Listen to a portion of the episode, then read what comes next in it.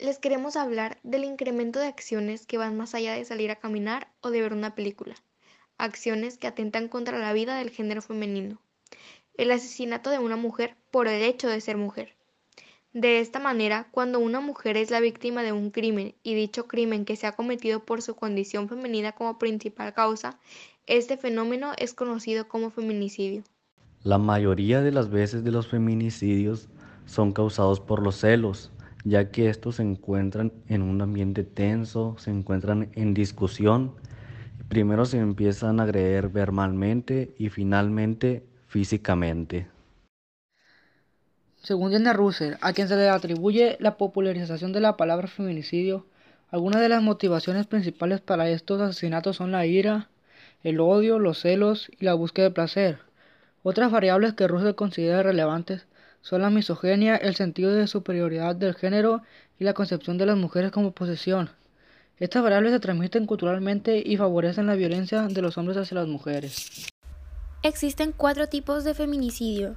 Íntimo y familiar. El concepto feminicidio íntimo suele usarse para hablar del asesinato de la pareja o la expareja, independientemente de la relación legal entre dos personas. Lesbidicidio mujeres castigadas por ser homosexuales. Por ejemplo, en la Francia del siglo XIII se aprobó una ley según la cual a las mujeres se les debía amputar una extremidad las dos primeras veces que tuvieran sexo con mujeres, mientras que a la tercera debían ser quemadas.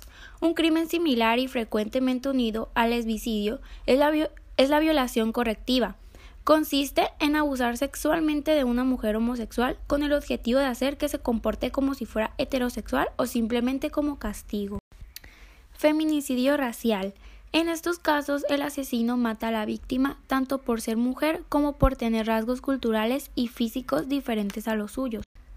Feminicidio en serie suele darse cuando un varón mata a mujeres de forma repetida para obtener placer sexual sádico. Un gran ejemplo sobre feminicidio es el caso de Junko, una estudiante japonesa que fue secuestrada, brutalmente torturada, violada y asesinada por cuatro estudiantes del mismo colegio. Si no saben su historia, los invito a que investiguen sobre ella y ustedes mismos opinen sobre el tema.